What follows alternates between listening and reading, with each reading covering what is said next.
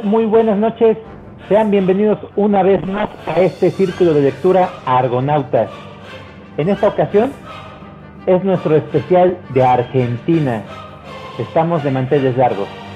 Vamos a tener obras muy interesantes, desde un libro muy clásico, otro también clásico más conocido internacionalmente, una verdadera contradicción, una escritora contemporánea actual que gusta demasiado, pero que en esta ocasión hace polémica en este programa, y un autor que es de nuestros autores que hemos platicado bastante en este círculo y que queremos bastante. Esta noche esperamos sea de su agrado y comenzamos. Vamos a saludar a nuestros, a nuestros panelistas para ver qué es lo que nos van a presentar. Luis, muy buenas noches, ¿cómo estás? Y platícanos qué nos vas a presentar. Hola, ¿qué tal, Chava? Buenas noches también a, a los que nos están escuchando, mis compañeros aquí presentes. Este, feliz de presentar a uno de mis escritores que más me gusta de Argentina. Eh, voy a presentar a Ricardo Giraldez con su obra más conocida que se llama Don Segundo Sombra. Perfecto, Luisito. Tú estás con todo, con los clásicos, definitivamente. Juanito, buenas noches. ¿Qué es lo que vas a compartir en esta ocasión? Hola, ¿qué tal? Buenas noches para nosotros, buenas noches para quien nos escucha. Voy a presentar un libro de Mariana Enríquez que se llama Este es el mar. Perfecto, Juanito. Iván, muy buenas noches.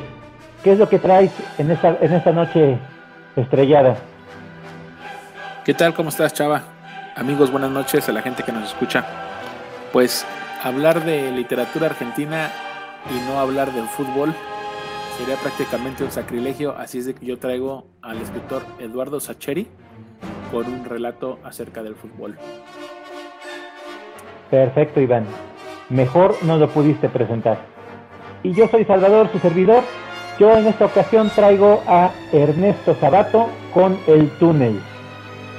Esto es Argonautas.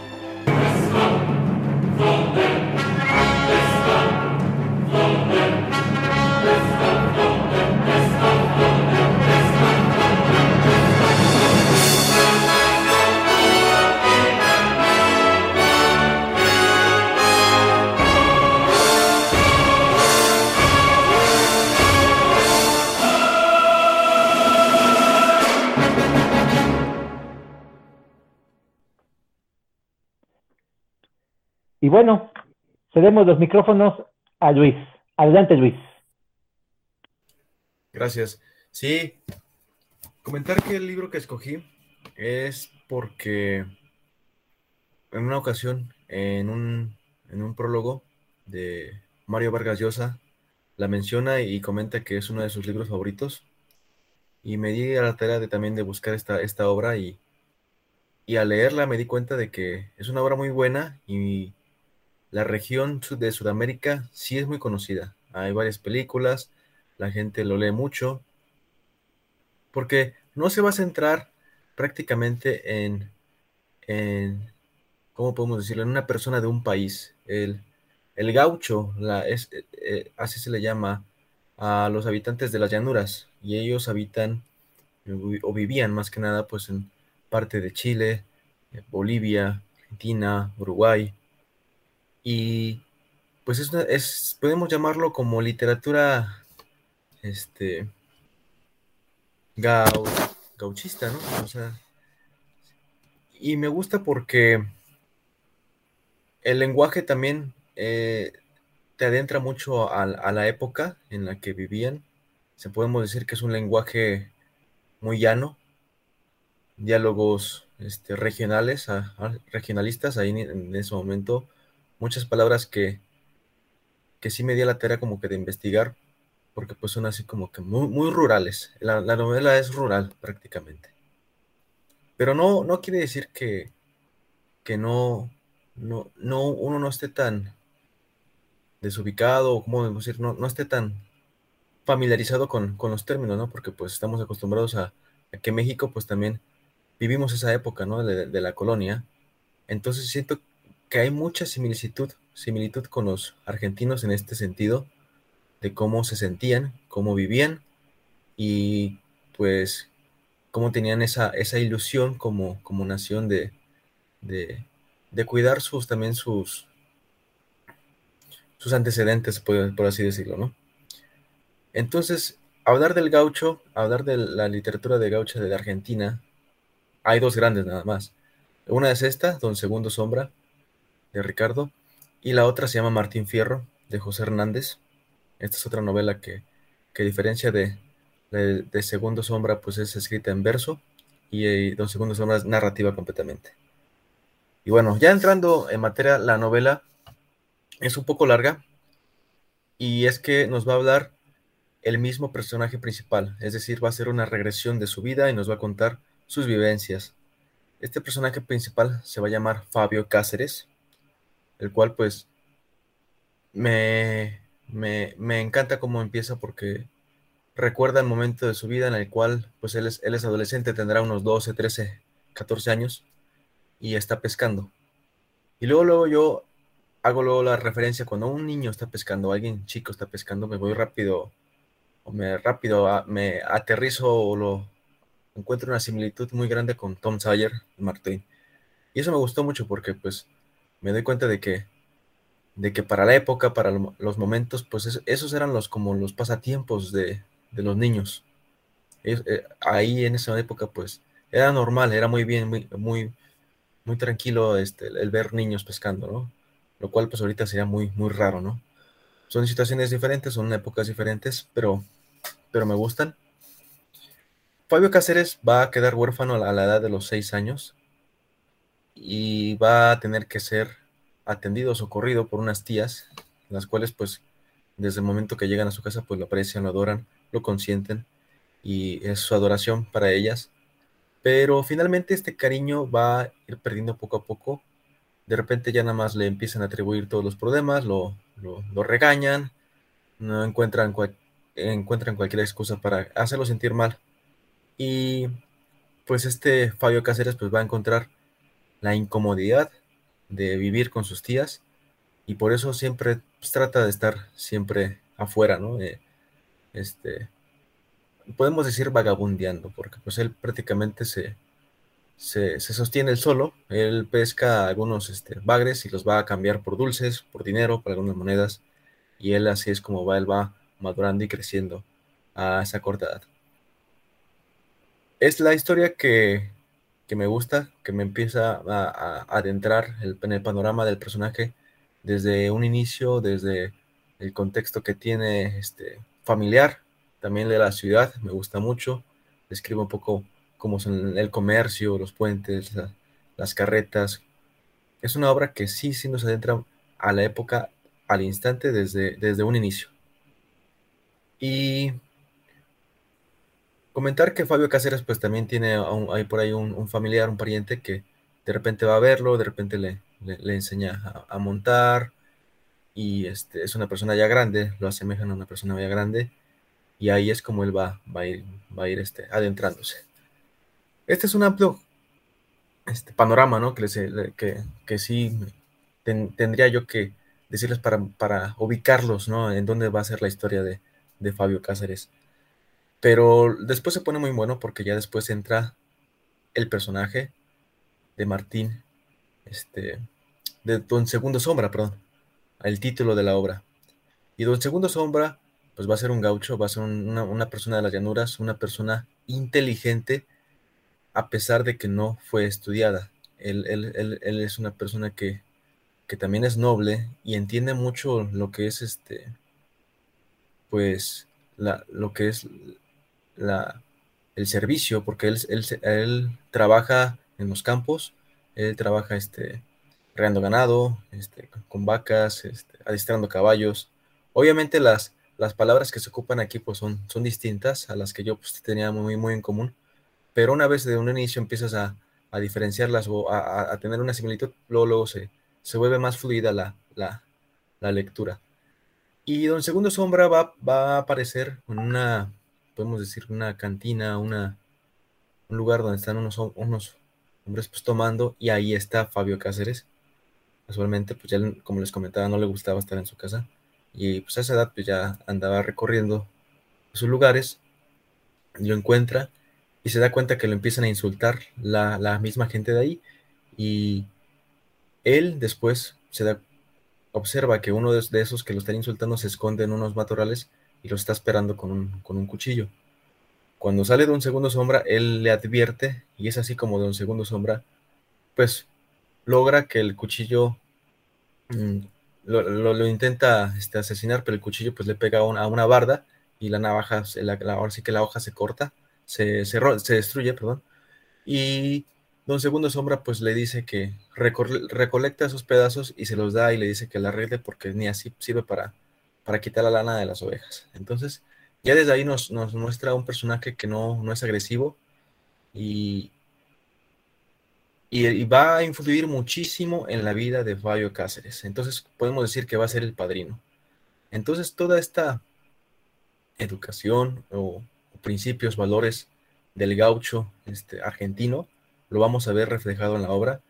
Eh, obviamente, pues Fabio Cáceres va, a abandonar este, su familia para irse con, con, con, Don Segundo Sombra, el cual lo va a adiestrar, le va a enseñar este, este, a adiestrar los caballos, porque él tenía un potro y nunca pudo, este, nunca podía, este, ¿cómo se llama?, amansarlo, y, Don Segundo Sombra en, un, en cuestión de un día le enseña a, controlar al, potro, y, y, y, es ahí donde Fabio Cáceres va a ver pues el lado paternal que, siempre careció, lo va a ver en Don Segundo Sombra. Entonces sí, podemos decir que es una novela de un viaje, de una vida, en el cual pues van a haber tres, etapas, este, la, adolescencia, ya la edad madura, y ya después, este, pues podemos decir la vejez, un poco entrando a la vejez, ¿no?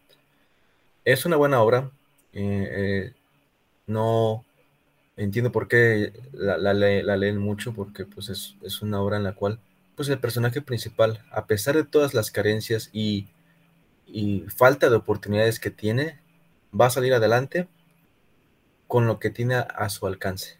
Entonces, no es la típica novela, por ejemplo, de podemos ambientarla, no sé, en cualquier ciudad de Europa, en la que pues, de repente llega un benefactor y toda la, toda la vida cambia, ¿no? De un personaje de la pobreza extrema se va a la, a la comodidad, ¿no? Entonces, entonces, este Fabio Cáceres va a encontrar lo que es lo con, lo que tiene, va, va, a vivir bien, va a vivir, va feliz. Y ese es un, es un buen mensaje de, que nos narra, yo creo que el escritor y lo que rescato, que trata de, de, este, de posicionar a, Fabio Cáceres como alguien que, que logra esa felicidad, esa, esa, esa tranquilidad que, que pues muchos deseaban en ese momento y, al no tenerla pues recaían en vicios o recaían este pues en otros en otro tipo de, problemas. El final sí es, es, también puedo decir, no, no, no voy a decir final, pero sí es sorprendente, son esos finales también buenos. Y pues bueno, yo creo que para, yo creo que tengo, es todo lo que tengo que decir de Don Segundo Sombra, una novela que me gusta mucho de cuando, cuando, cuando pusieron el tema de Argentina, pues yo me di cuenta que nunca la había, no la había presentado, entonces quise y dije, pues es el momento de presentar a Ricardo Giraldez. Listo. Perfecto, Luis. ¿Alguien quiere comentar sobre esta obra que presentó, Luisito?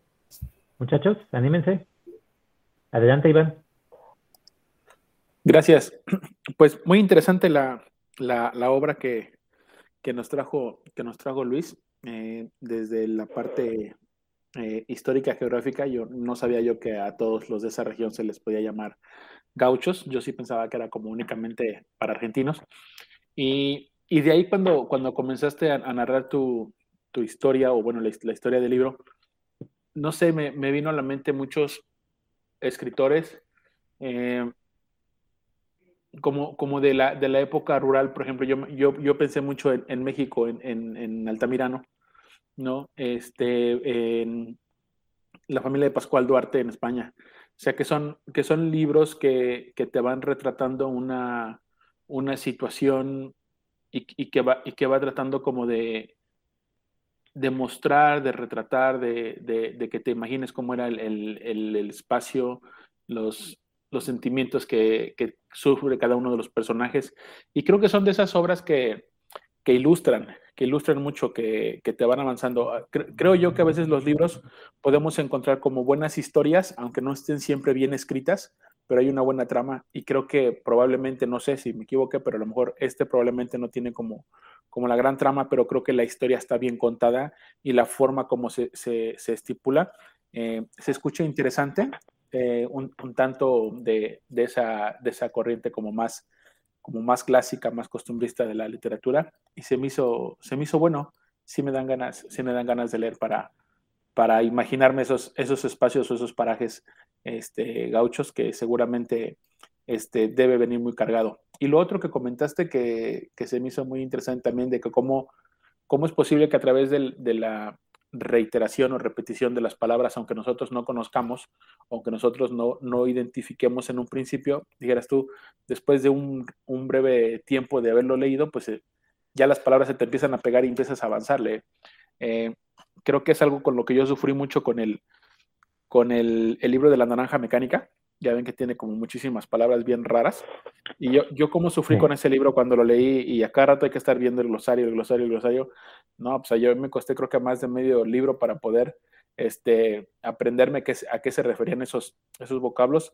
Pero bueno, acá fue intencionado. Yo pienso allá que es por un tema de lenguaje o por un tema de lingüística y de, y de, de términos muy, muy coloquiales. Pienso que es por eso pero bueno, definitivamente, pues creo que sí, es un, es un libro que nos, que nos acerca a la, a la cultura eh, sudamericana.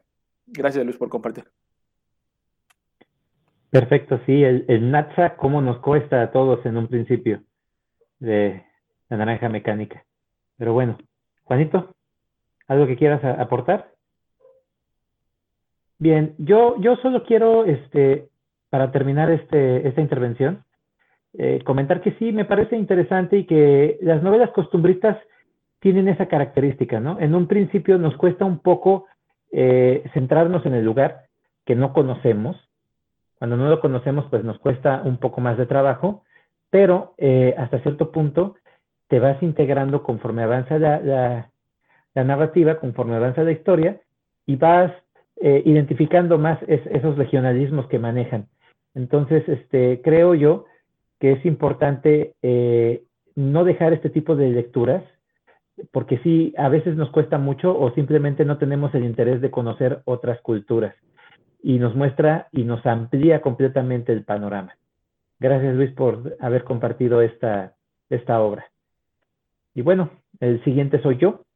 Eh, yo traigo El túnel de Ernesto Sabato. Es una obra muy celebrada y muy conocida, o por lo menos comentada. Eh, la mayoría de la gente ha tenido la referencia y creo que hay una adaptación, no sé muy bien, la verdad no, no chequé, pero creo que hay una adaptación de esta obra. Ernesto Sabato fue una persona muy interesante, era un científico y dejó su carrera de lado para escribir literatura. Escribe esta primera novela, eh, El túnel, en 1948, y posteriormente le sigue sobre Héroes y Tumbas. Y el último es Abaddon el Exterminador. Hace una trilogía en la cual Sabato se sumerge en lo que es la metafísica, en lo que es eh, el alma humana, y al parecer esta trilogía cierra de una forma muy buena. Yo eh, no había leído a Sabato, tuve hasta cierto punto cierta reticencia a leerlo, pero eh, con este especial mi intención era muy clara y yo lo quería leer. Creo, como ya he comentado en ocasiones a Juanito, hay lecturas para todos y en esta ocasión, este libro a mí, en el momento en el que me encuentro, me cimbró, me, me llegó un poquito. ¿Por qué? Para empezar, el personaje principal es un artista, es un pintor. Entonces, la identificación fue muy profunda de mi parte, eh, el sentimiento que tiene esta persona de, soledad, porque al final de cuentas, tanto la lectura como la pintura y la creación de cierto, de cierto tipo de artes es muy solitaria. Entonces, me identifiqué completamente, pero este personaje en un principio te muestra una cara y posteriormente se va transformando en algo totalmente siniestro. ¿De qué va el túnel? El túnel es la historia, y creo que ahí voy a hacer un spoiler, pero eh, no sé cómo planteárselos porque desde un principio la obra así lo maneja y creo que es algo hasta cierto punto interesante y podría abrir muchos temas de debate. Sabato inicia con la confesión del personaje. El personaje principal está platicando qué es lo que hizo. ¿Y de qué se trata esta, esta obra? Pues de un asesinato. Así lo plantea en la primera página Ernesto Sabato. Te presenta al personaje principal. El personaje principal está tratando de platicarlo en primera persona, es la narrativa como la maneja Sabato, está tratando de convencer, o más bien dicho, de llegar a una persona, de llegar a alguien que lo entienda y que lo comprenda. En, este, en este inicio de, novela muy, muy interesante y muy potente, creo que me gustaría comentarlo y, leerlo para que vean cómo es que inicia esta obra y poder hacerles, eh, transmitirles este sentimiento que, que me dejó en un principio. La novela comienza así. Bastará decir que soy Juan Pablo Castel el pintor que mató a María Iribarden. Supongo que el proceso está en el recuerdo de todos y que no se necesitan mayores explicaciones sobre mi persona. Ese es el primer párrafo. Así comienza la novela. Desde un principio, Ernesto Sabato te está diciendo de qué va a tratar la novela. Ya continúa la narración. Castel está exponiendo su obra en una galería y en esta galería eh, él se siente muy solo a pesar de que está rodeado de gente, de gente que está observando su trabajo. Pero particularmente hay una persona que está observando un cuadro que a él siente que nadie comprende. Es un cuadro que tiene un paisaje y una ventana, y es una ventana muy pequeña. Y esa ventana, él la pinta de una forma tal que demuestra su soledad. Y esta mujer que está enfrente de ese cuadro está observando esa ventana. Entonces, hace una conexión con ella y eh, piensa, Castel, que esta mujer lo comprende. María. Continúa la, la exposición y la pierde de vista ya no la encuentra. Y entonces se queda desolado porque no pudo hablar con ella, porque no pudo eh, eh, preguntar de su nombre, eh, está prendado de ella, queda enamorado desde un principio. Pero eso es una falacia porque Castel en su soledad ni siquiera conoce qué es el amor, no sabe qué significa eso en verdad, nada más sabe su significado por lo que ha leído o estudiado pero él no tiene ese sentimiento tan en mente. Entonces, al perder a esta mujer, se empieza a obsesionar con ella, la trata de buscar, no sabe cómo buscarla, eh, piensa, bueno, si esta persona vino a ver una exposición, debo de encontrarla en, en, ciertos lugares que tengan también pinturas o debo de encontrarla cerca del lugar. No la encuentra. Se empieza a desesperar y llega una eh, ¿cómo podríamos decirlo? Un azar, una casualidad, se la encuentra en la calle. El cuate la sigue, la sigue y, esta chica entra a lo que es una compañía y en esta compañía este cuate se, se mete detrás de ella y le pregunta, ahora sí, envalentonado, esta es la compañía tal, y la chica voltea y se sonroja al verlo. Entonces el cuate se da cuenta de que ella ya lo reconoció y empieza a temblar. Entonces este cuate dice, oh, estoy haciendo algo mal aquí. La forma en cómo va avanzando la historia te presenta un idilio romántico. Eso también me gustó mucho y conecté bastante con ella. Cuando en ocasiones no tenemos experiencia en el amor, se comienza con un, mucho titubeo, se comienza con muchísimo en introspección, nuestra mente viaja, empieza a hacer elucubraciones y hasta cierto punto tú te imaginas muchísimas situaciones que pueden suceder. Y aquí Sabato juega con ello en la narrativa. Eso me gustó mucho. Ahora bien, continúa la historia y ahora cambia el, el, tono. ¿Por qué? Porque Castel empieza a frecuentar más a la chica, empiezan a tener una especie de relación y la chica hasta cierto punto es muy distante en ocasiones y en otras ocasiones es muy atenta.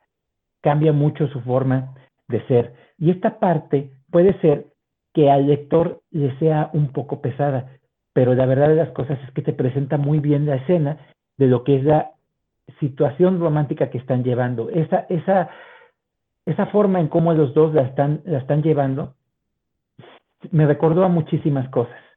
De hecho, me hizo una remembranza o, me situó en una película que en una ocasión vi, que es la de 500 días con ella. Esa película es de un joven que se enamora de una chica. Este cuate entra a trabajar a una empresa, la ve en el ascensor y le gusta muchísimo, pero no la conoce. Empieza a tener una relación y él, en su forma de verla, pareciera ser que es una relación perfecta.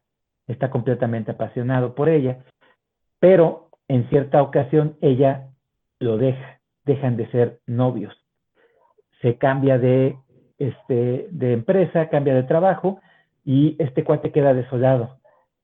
La película va del día 400 al día 30, al día 20, al día 500, al día y se va regresando y vas viendo tú ciertas situaciones pero la verdad de las cosas es que su relación para nada era perfecta. Él así la veía, él la veía como una relación perfecta, pero la chica en todo momento se aburría con él, en todo momento discutían, en todo momento eh, no conectaban.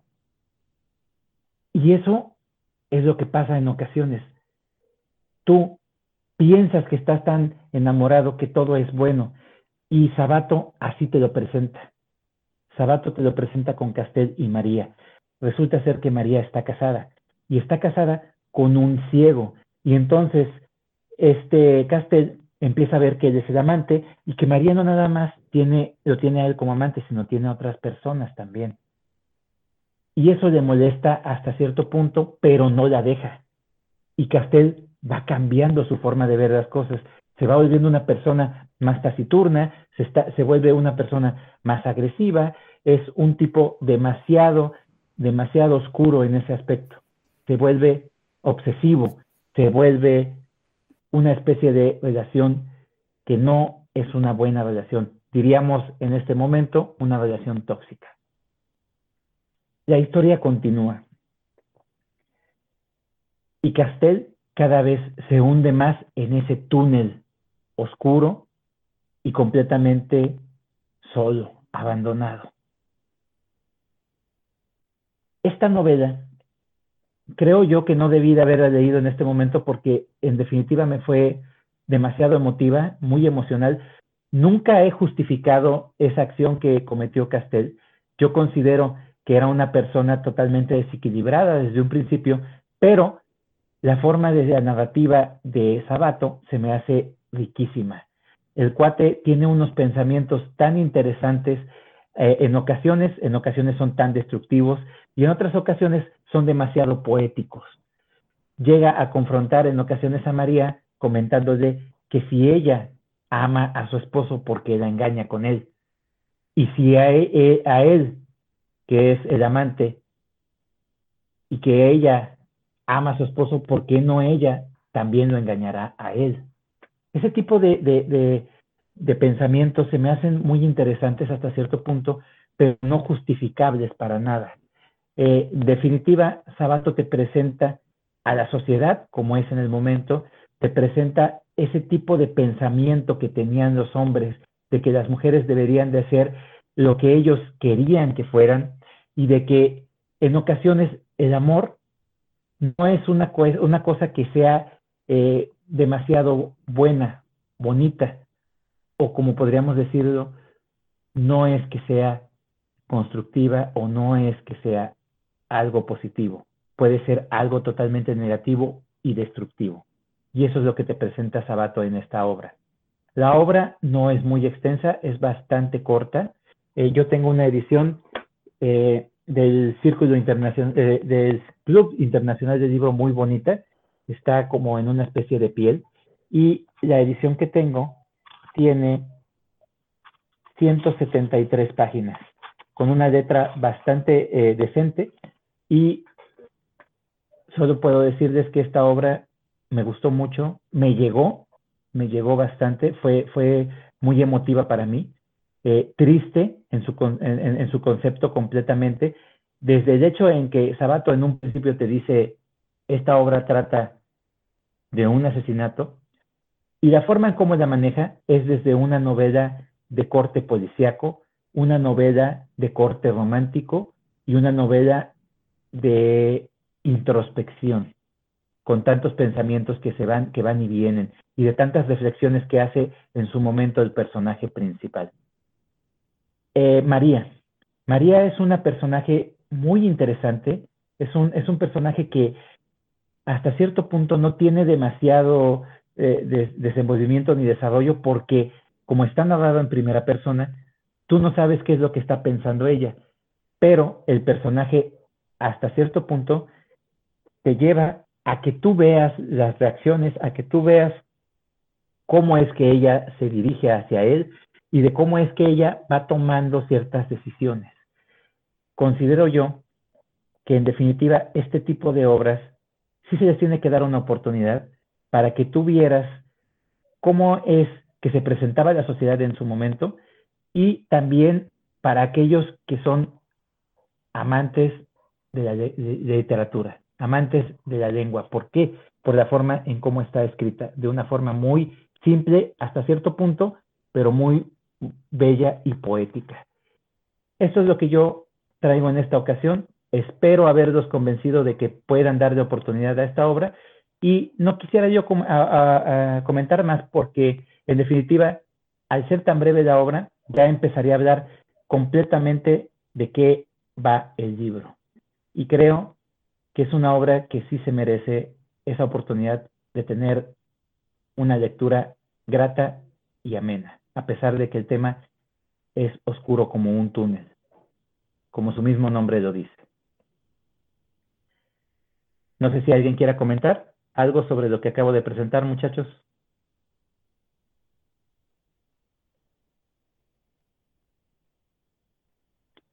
Adelante, Luis. Este, sí, gracias Chava por este, esta reseña, que fíjate que yo en lo personal no lo he leído ni sabía de qué trataba esta historia, así como empezaste a, comentar, pues sí se me hace atractiva.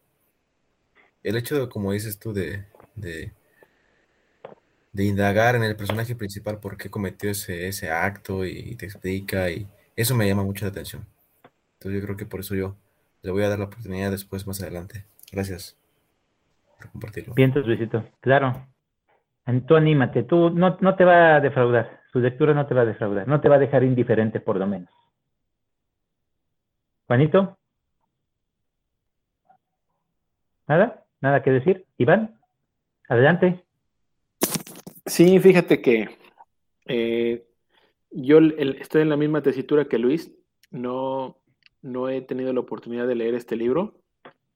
Este, también sé que es, el más famoso de, de, Ernesto. Y yo, ahorita que lo platicaste, yo, yo podría, ¿sabes cómo, cómo definirlo?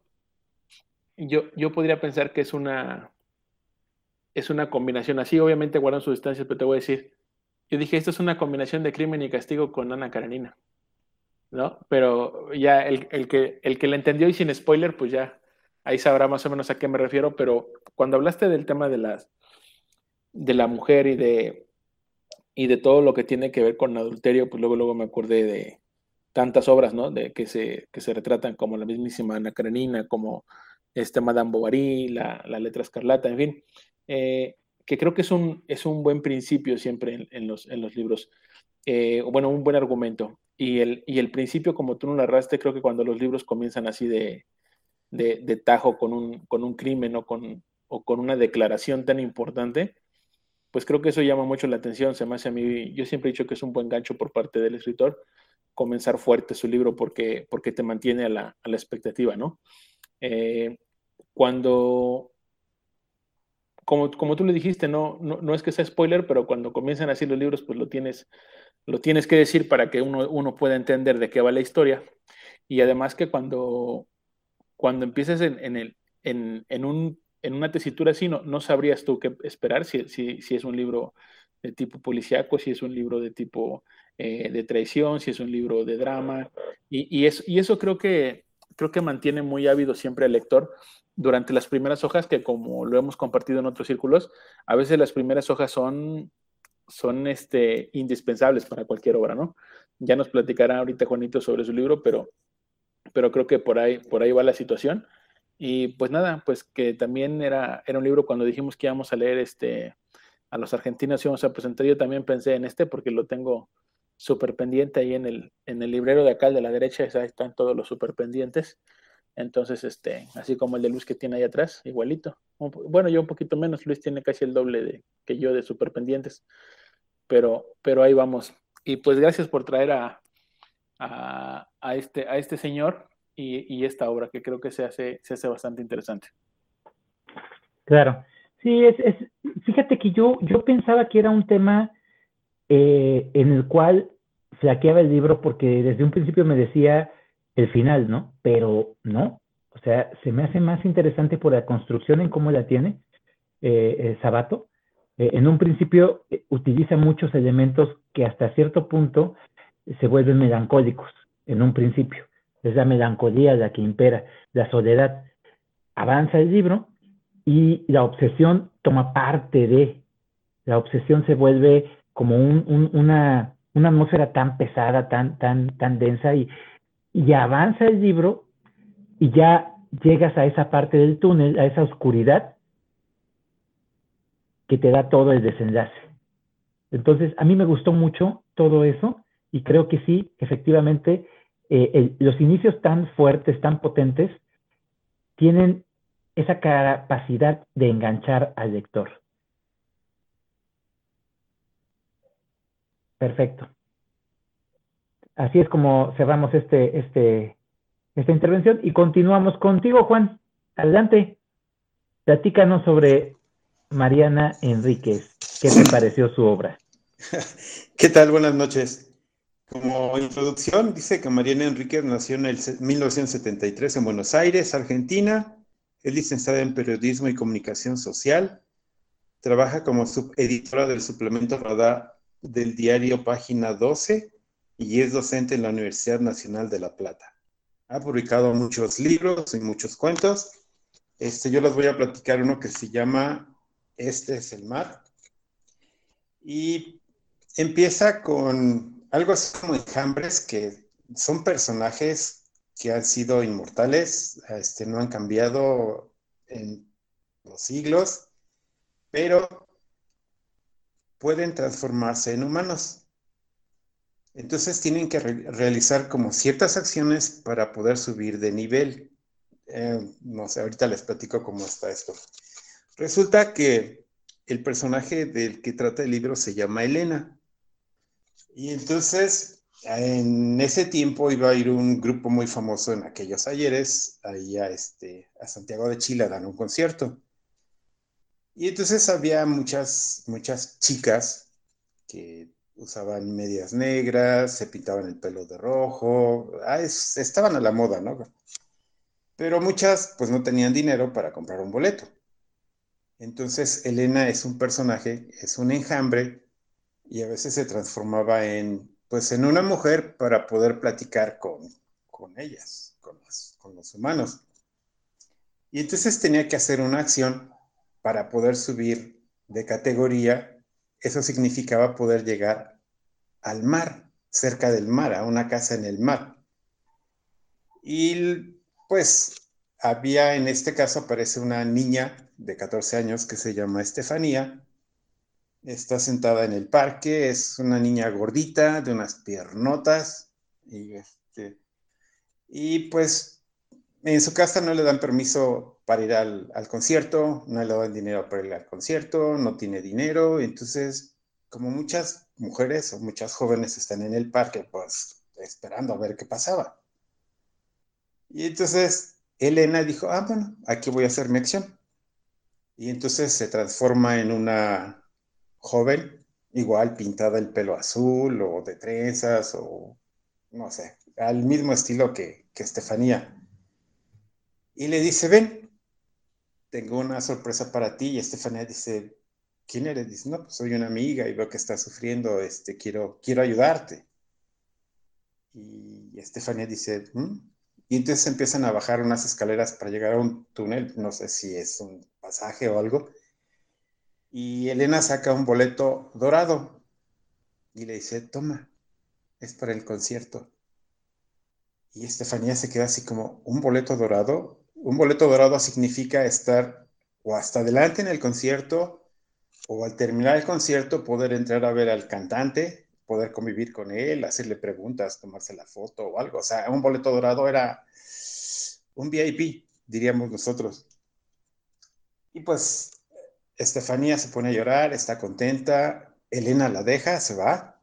Este, llega Estefanía a su casa, el concierto era el día siguiente, y le dice a sus papás, este, me gané un boleto, me dan permiso de ir al concierto, y sus papás le dicen, no, no vas a ir al concierto, no, aunque tengas boleto, no vas a ir.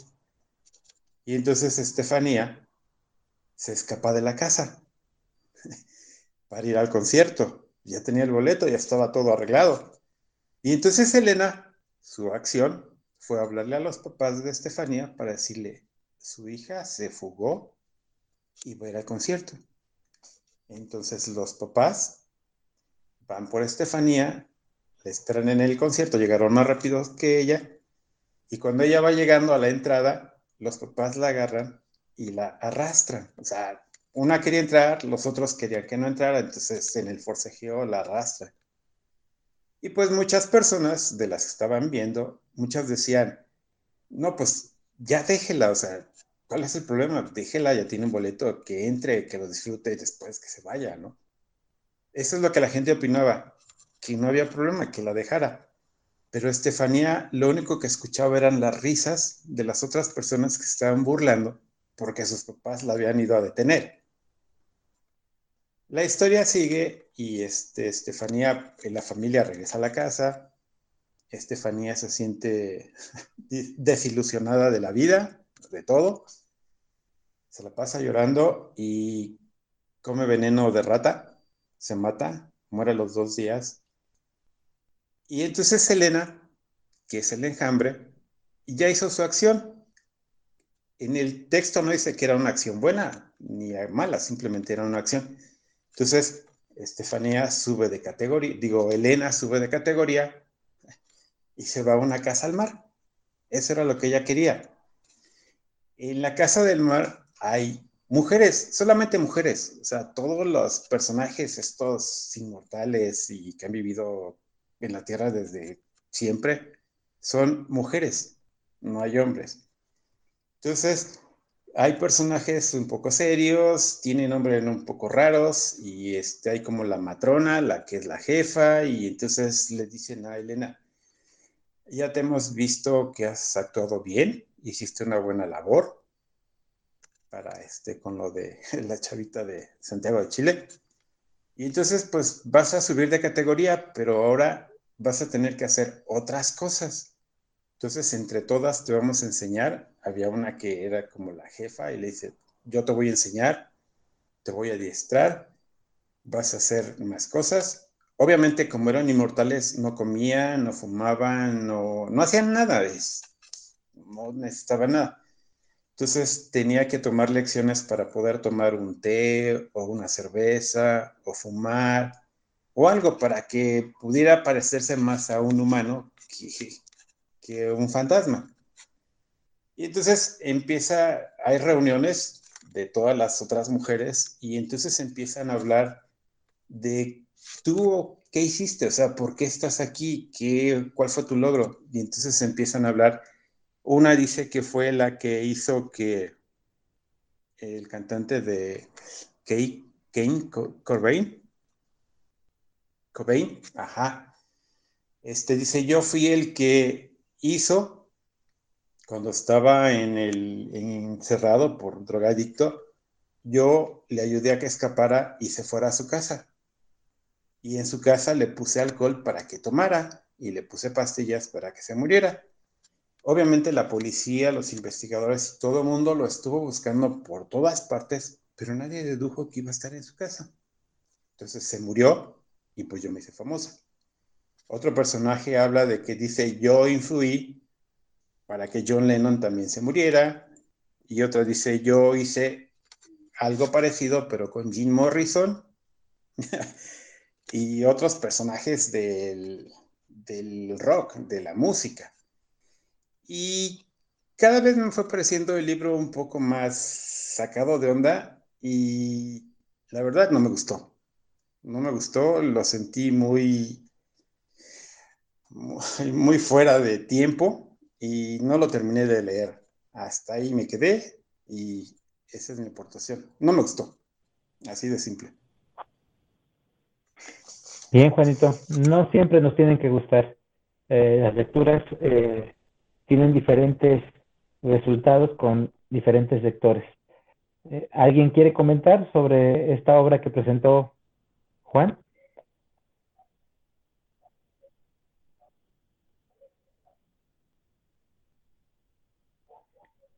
Bien. Adelante, Iván.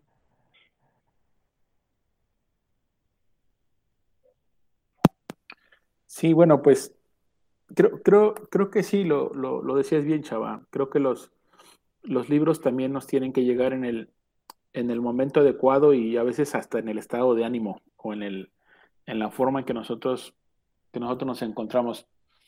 Fíjate que a mí, a mí sí me interesó, Juan, tu, tu libro, por, la, por la, la, forma que se me hace un poco creativa, por así decirlo, de que estos enjambres o estas personas que viven entre nosotros, pues tienen una, como una misión, una misión entre la gente, una misión entre la ciudadanía, y que mezcle esta parte como ficciosa con, con hechos históricos o con hechos, no vamos a decir históricos, pero pues con hechos o sucesos reales, como el caso de Kurt Cobain, que es el cantante de Nirvana, o como el caso de, no sé, de grandes artistas que supongo que deben de ser muchos y que, y que probablemente más adelante vienen otros tantos o un, listado. A mí sí me interesaría pues saber cómo, de qué manera y que la, descripción, de qué manera ayudaron, inventaron, se encontraron o de qué manera hicieron como pusieron su granito de arena para que sucediera tal hecho. Eh, no sé, a lo mejor por, habrá gente que le, que le haga falta una, se le aparezca una falta de respeto, habrá gente que diga, no, pues sabes que este tipo de literatura no, no me late mucho. Sin embargo, yo, yo, yo sí, sí, digo, sí, sí está, sí estaría dispuesto a darle una, una lectura. Este, por lo que comentas, pues parece que no es un libro tan, tan grande. Y, y nada más, pero de que, como hace rato dijiste, de que está sacado de los pelos, sí está sacado de los pelos. Ya, la forma como lo, como lo fuiste describiendo iba, iba brincando como muy rápido. No sé si, si así va el libro o, o tú fuiste brincando la, la historia, pero sí se escuchaba como, como saltos de repente muy, muy, muy grandes y eso a lo mejor sí nos puede, nos puede sacar de onda como, como lectores. Nada más era eso. Bien. Eh, no es muy grande, ¿eh? son 66 páginas.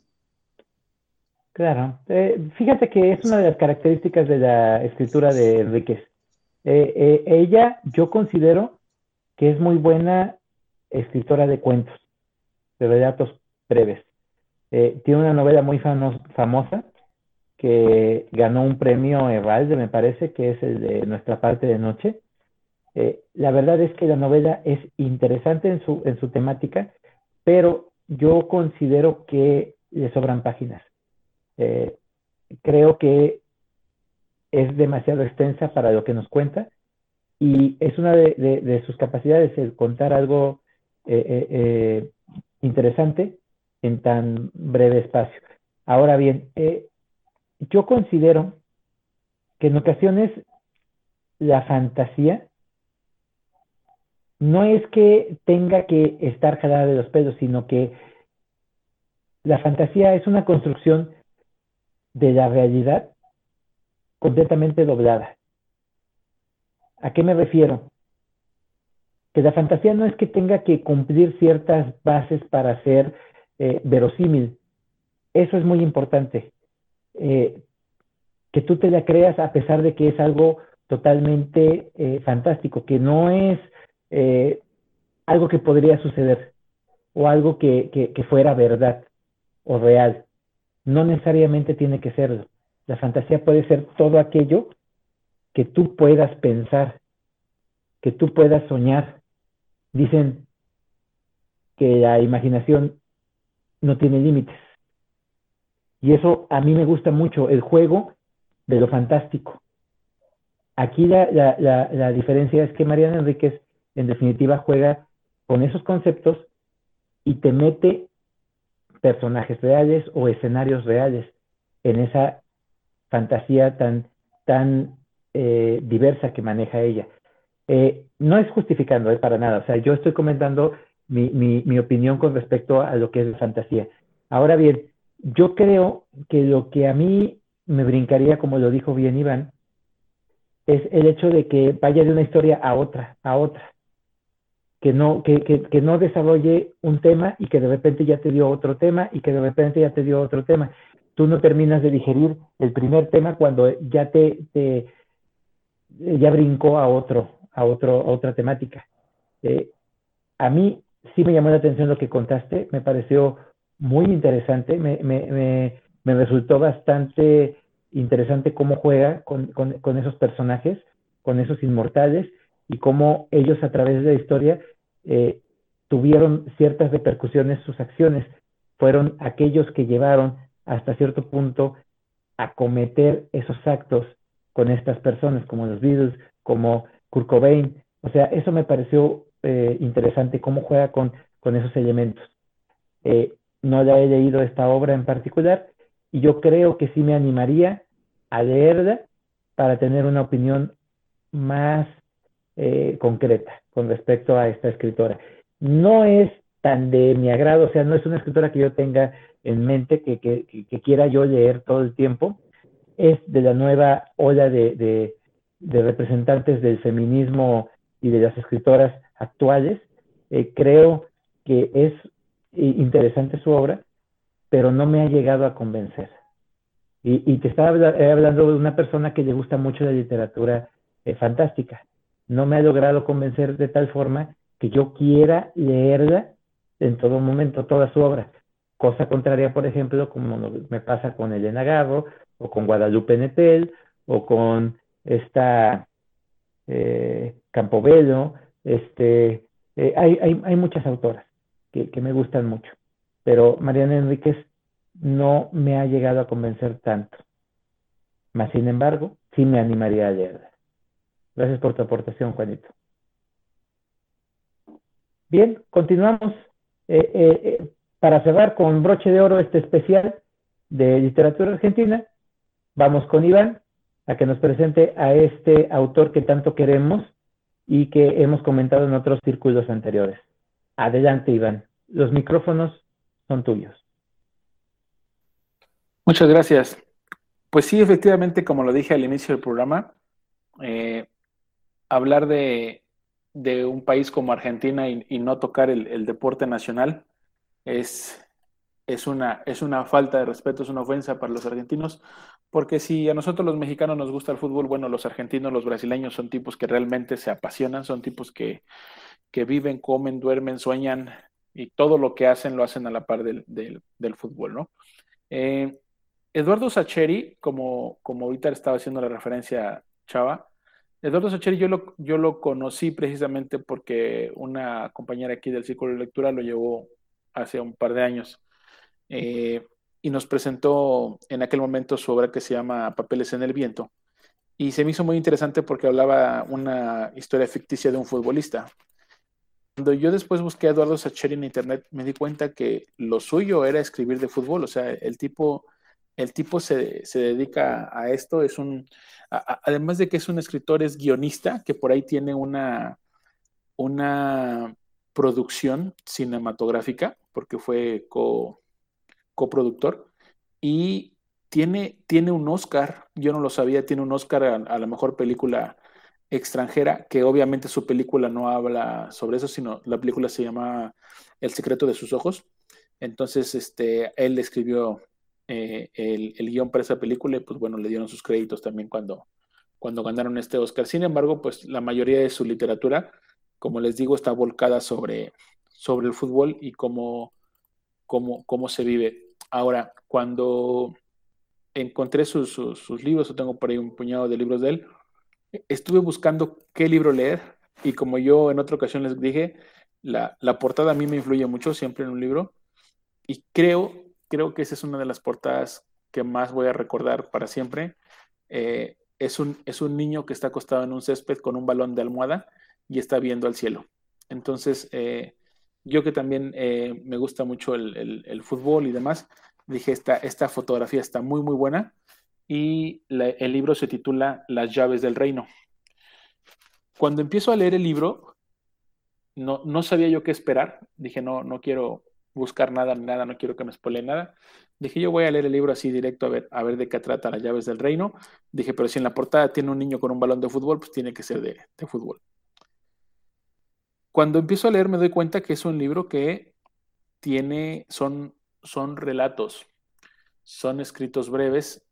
Es un compendio son 25 los que trae el, libro. Pero yo voy a compartir nada más el primero, porque así como lo comencé a leer, así me impactó. Se me hizo bueno. Y no, quiero hablar más porque me gustaría leer el, el, relato breve y que me digan qué les parece. Simplemente decirles que es la historia de un padre con, con su hijo que está a la distancia y que los dos viven y sufren un partido de fútbol y que los dos son, son hinchas, le dicen allá, son hinchas de uno, de los equipos más ganadores que existe en Argentina, que es el Independiente. Dice, son las 10 de la noche. Estoy en el aeropuerto de Ceiza, sentado en una sala de embarque casi vacía, esperando que se haga la hora de subirme a un avión. A través del ventanal veo los aviones alineados en la pista y vuelvo a preguntarme cómo es posible que no se caigan mientras vuelan así de grandes, así de pesados, y yo que me dispongo a subirme a uno por espacio de 10 horas y 9.000 kilómetros. Yo sé que hago mal, pero les tengo pánico. Pero esta noche lo del avión no es lo único que pasa, ni lo más importante. Hay algo más. Juega Independiente y juega por la Copa Semifinal, partido de ida contra la Liga de la Altura de Quito. Pero tampoco es eso lo más importante que me pasa. Lo más importante es que en casa está mi hijo, desesperado por ese partido no me lo ha dicho o no me lo ha dicho del todo, pero el tipo está como loco con una posibilidad de que el rojo gane una copa. Una copa que para él sería la primera.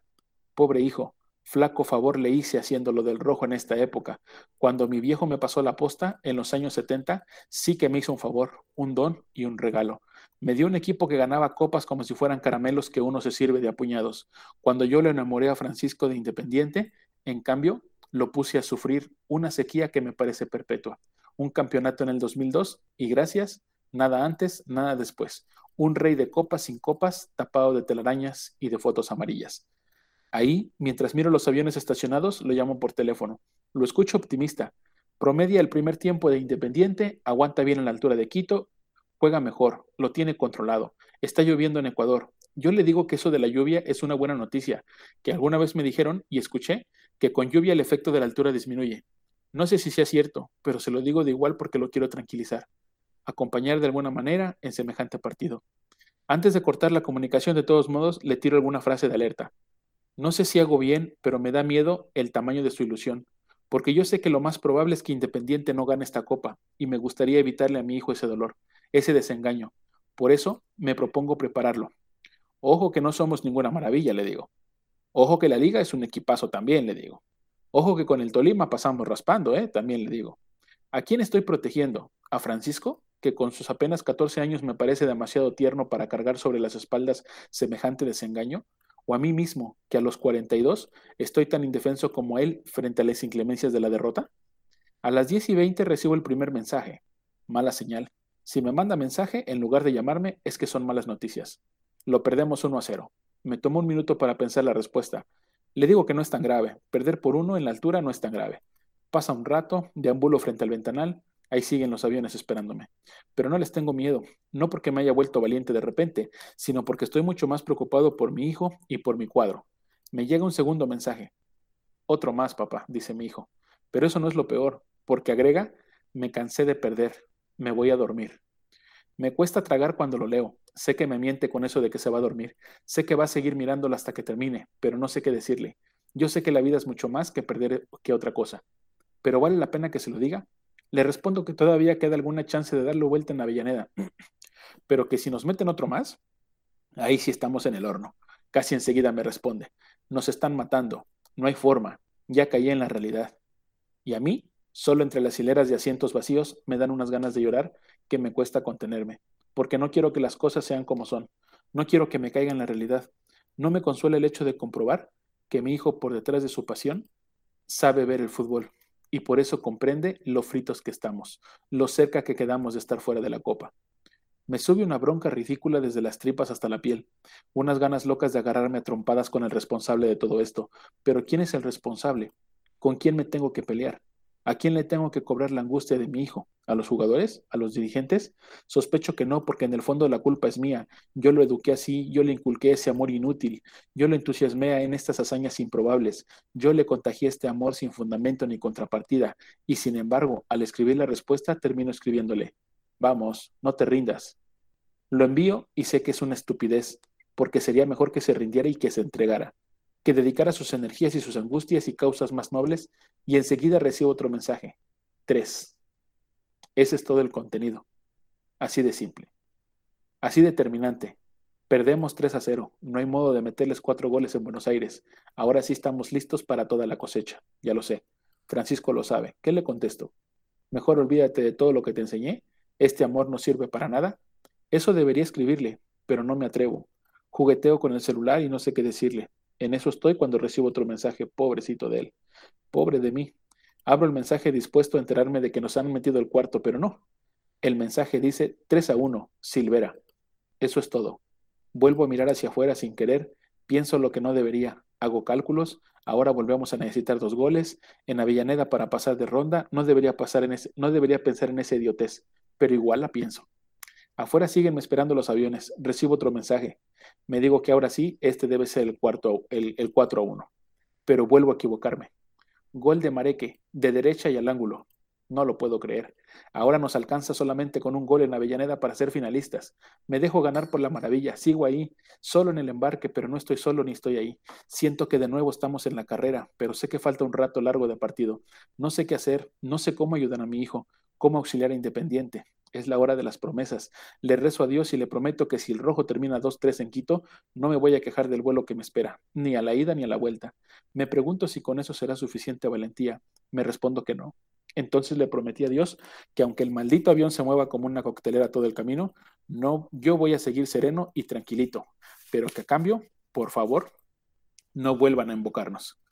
Es una promesa estúpida. ¿Para qué corchos querría Dios someterme a unas turbulencias severas a cambio de mis pruebas de templanza estúpida? No me importa, prometo igual. No puedo hacer otra cosa. Estoy tan entregado a esta transacción que Dios no me ha pedido que me olvido de responder el mensaje. Recibo otro. En el Libertadores les tiemblan las patas. El mensaje me atraviesa como un viento, como un golpe, como una certeza que viene de lejos. Eso que dice mi hijo hoy, yo lo escribí hace 10 años. Y eso que se lo escribí, lo escribí porque mi papá me lo dijo a mí hace más de 30 y esa cadena repentina de memoria y de lealtad me deja completamente tieso. Acabo de entender que el fútbol no es ni más ni menos que eso. Es que me dijo mi viejo y yo que le paso a mi hijo ese amor gratuito, esa esperanza desbocada, ese dolor, esa rabia, esa fe rotunda en que alguna vez habrá revancha. Al final me gasté cualquier cantidad de palabras contando del principio y me quedé sin espacio para narrar el final. Ese final que adelanté de entrada y que me tiene a mí tres semanas después tirado en el pasto de cara al cielo de la noche. Agrego un par de imágenes, unas pocas para cualquier futbolero, sea del cuadro que sea, y que pueda entenderlo. Estoy tirado en el pasto boca arriba. Tengo los brazos abiertos y las piernas abiertas, como si así pudiera abrazar mejor sitio en el que estoy. No estoy solo. A mi lado, unos metros más, allá mi hijo hace lo mismo. Sé que se siente en el pasto húmedo de rocío debajo de la cabeza de la espalda de las piernas. No tuerzo la cabeza para verlo. Quiero que este premio lo disfrute a solas, aunque estemos a tres metros uno del otro. Sé que está profundamente dentro de sí mismo, como si yo no existiera. Es como si los otros miles de hinchas que dan vueltas por el césped, después de dar la vuelta olímpico, tampoco estuvieran. Francisco está cobrándose todas las angustias, todos los dolores, todos los partidos perdidos, todas las gastadas que nos hemos comido, todas las amarguras que hemos cosechado, todos los nervios que nos chupamos y está volviendo al contar de cero, para volver a creer, para volver a jugar, y yo hago lo mismo esta noche, Independiente me paga todo lo que le di. Arriba los reflectores del estadio oscurecen la cancha. Más arriba, hundido en la oscuridad, tal vez aunque no lo vea, algún avión esté cruzando el cielo alejándose de Seiza. Más arriba, más hundido en la noche, tal vez, aunque yo no lo vea, alguien nos esté viendo los dos, las patas y los brazos abiertos, volviendo a nacer sobre el pasto húmedo del estadio de Avellaneda. Así es, así es el, primer relato que, platica Eduardo Sacheri. A mí, se, a, mí se me hace muy, muy bueno, se me hace muy interesante cómo lo, cómo, cómo, cómo llega a compaginar y cómo llega a compactar varias cosas. Y en este sentido van la mayoría de los, de los escritos o los relatos, son cuestiones que vive él, son cuestiones a veces un poco biográficas, y, en cierto punto en algunos, creo que sí, en algunos está como un poco novelado, ficcioso, pero siempre en todos los relatos el fútbol reluce por algo. Es un problema de cuando estuvo en, el fútbol del recreo de la escuela, en un fútbol profesional, en el fútbol que vio, habla uno sobre la selección argentina, hay uno sobre el Mundial de, de México 86 y el gol de Maradona, hay uno que habla sobre Messi en una Copa América, entonces hay, hay muchos, muchos, muchos relatos. Este me gustó. Creo que hay otros dos que me gustaron mucho más que este, pero ese se me hizo bueno para iniciar. Hay otros que no tanto, son como, como historias más propias de él, pero el, el, libro te lleva, lo que me gusta es que hay una conexión de este primero que habla un poco de, de cómo él le pide a Dios cosas, y el último, el último cuento de este libro, que se llama Las llaves del reino, también tiene que ver con, con Dios y con la, con la muerte de su abuelita y también que lo, narra, narra la muerte de su abuelita justo cuando está viendo también un partido y cómo lo, cómo lo va relacionando. Son cosas interesantes que dije, solamente a los argentinos se les ocurriría mezclar una cosa así de la muerte de la abuelita con un partido de fútbol, pero ah, así lo hace y pues no sé qué les haya parecido como, como escribe este señor. Adelante, Juan. Me pareció excelente el relato, ¿eh? Me gustó me gustó y me imaginaba las escenas, ¿no? ¿Cómo estaría el hijo viendo la tele y mordiéndose a la señora? Sí me gustó. Me gustó cómo lo leíste también. Felicidades. Perfecto, Juanito. Luis, adelante. También coincido con, Juan, es un relato que también a mí me, me, gustó, muy emotivo y se siente la vibra futbolera en todo el relato. Yo creo que es como lo más importante también. Entonces, sí te, sí te transmite ese sentimiento el, escritor y, bueno, sí, sí, me gustó mucho. Gracias, Luis. Y, Juanito, sí, y fíjense que, en esta parte, eh, yo, yo eso mismo sentí cuando lo, cuando lo iba leyendo, porque cuántas veces de nosotros nos ha tocado irle a un equipo que le van nuestros papás o nuestros tíos y que a lo mejor no gana, ¿no? Y creo que eso pasa en todo el mundo, en todo el mundo, y esta, esta polaridad de que al principio pues, está como, como bien triste, ¿no? Y bien preocupado, bien agüitado de que ching, que le dejé a mi hijo, ¿no? ¿Para qué le dije que le fuera a este equipo que no gana nada? Pero como con un partido que, que lo iban perdiendo, de repente lo empiezan a empatar, pues termina cambiando y al contrario, se vuelve otra vez esa seguridad de, de aficionado de corazón, decir, no, no, no, acá en, en, la, en, nuestra casa les damos la vuelta y, semifinal de, de, Copa Libertadores, en fin, hay, hay, hay mucho que, que los que les gusta mucho el fútbol podrán entender estas, estas situaciones. Claro. Sí, de igual forma, a mí me gusta mucho este escritor por la misma situación de que se conecta muy bien con el lector con respecto a las emociones, a las emociones que, que, encarna este deporte. Y pues, qué mejor con este relato que, que, mostrar esa facilidad que tiene Sacheri para poder conectar con los aficionados y con los lectores. Muchas gracias por esta, eh, por esta participación, Iván. Perfecto. Es así como hemos llegado a la sección de las benditas puntuaciones. Y vamos a comenzar cómo fuimos apareciendo. Luis, ¿cuántas estrellas le damos? A Don Segundo Sombra, a Don Segundo Sombra le voy a dar cuatro estrellas.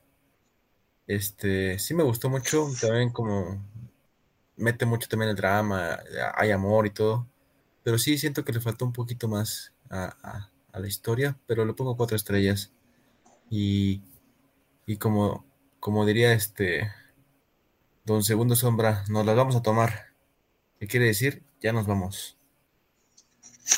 Perfecto. Eh, Juan, ¿cuántas estrellas le damos a Enrique? Híjole, la verdad no me gustó. Ah, yo le voy a dar dos estrellas. Bien, se vale, es válido.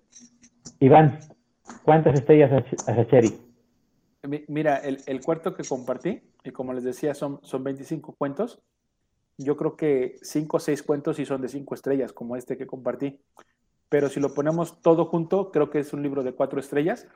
Y, saben por qué, sin spoilers, sin nada, pero hay unos cuentos que a mí me gustaría como que hubiera, bueno, aclaro, eh, que, no, que no son cuentos, la mayoría de estos los escribió en un, eh, en un periódico. Él también es columnista y entonces hizo un, un, compendio de, según él, sus mejores columnas y los publicó en forma de libro. Eh, creo que hay hay dos en específico que me hubieran gustado más. Uno cuando hace la comparación de Messi con Maradona, que es como lo que siempre pasa con los argentinos. No se atreve, no escribe muy tan nítido como en este. Y, hay otro donde, donde va al, Santiago Bernabéu a presenciar un partido del Real Madrid contra el Rayo Vallecano, que también yo esperaría que se volcara mucho por el, por el, Real Madrid, lo que representa, y tampoco lo hace. Entonces dije, híjole, creo que en los, en los libros más, en los cuentos más importantes, este, me, me, quedó de ver un poquito, pero, pero lo compensa con otros, como el gol de Maradona en México 86 o como el escorpión de Guita, cuando lo hizo, también lo narra en, un, en, un, en uno de sus relatos. Entonces, por eso lo voy a dejar en, cuatro estrellas y que se me hace un muy buen libro. Perfecto. Yo, el túnel de Ernesto Sabato, creo que me, me sorprendió bastante. Eh, ¿Por qué lo voy a puntuar? La forma en cómo está escrito es una forma que me llegó, me llegó completamente la, melancolía y la tristeza que en ocasiones él este, demostraba en esta obra, la, soledad, eh, todas estas emociones creo que están bien retratadas, también la locura, la, la, eh, la, forma en cómo fue, fue cada vez eh, trepando más este personaje en esa obsesión que tenía, también la, sentí y, y, vibré con ella. Creo que esta obra me anima completamente a leer las otras dos obras sobre héroes y tumbas y a, el, el, exterminador. Sí me gustó yo le voy a poner una manita. Cinco estrellas. Es así como hemos llegado al final. Esperamos que les haya gustado este especial de Argentina. Fueron obras muy representativas, desde clásicas, eh, una cuentista y un escritor que nos gusta y nos gusta muy, muy bien, este Sacheri. Entonces, pasamos a despedirnos. Luis, buenas noches. Buenas noches a todos los que nos escucharon. Les agradezco su tiempo y que se hayan tomado en este gran especial que tuvimos de Argentina, que ya lo teníamos planeado desde hace mucho y, y ya por fin se dio y bueno, me gustó mucho el especial. Juanito, buenas noches. Buenas noches, gracias por escucharnos, que tengan buen tiempo y nos escuchamos dentro de ocho días. Iván, buenas noches.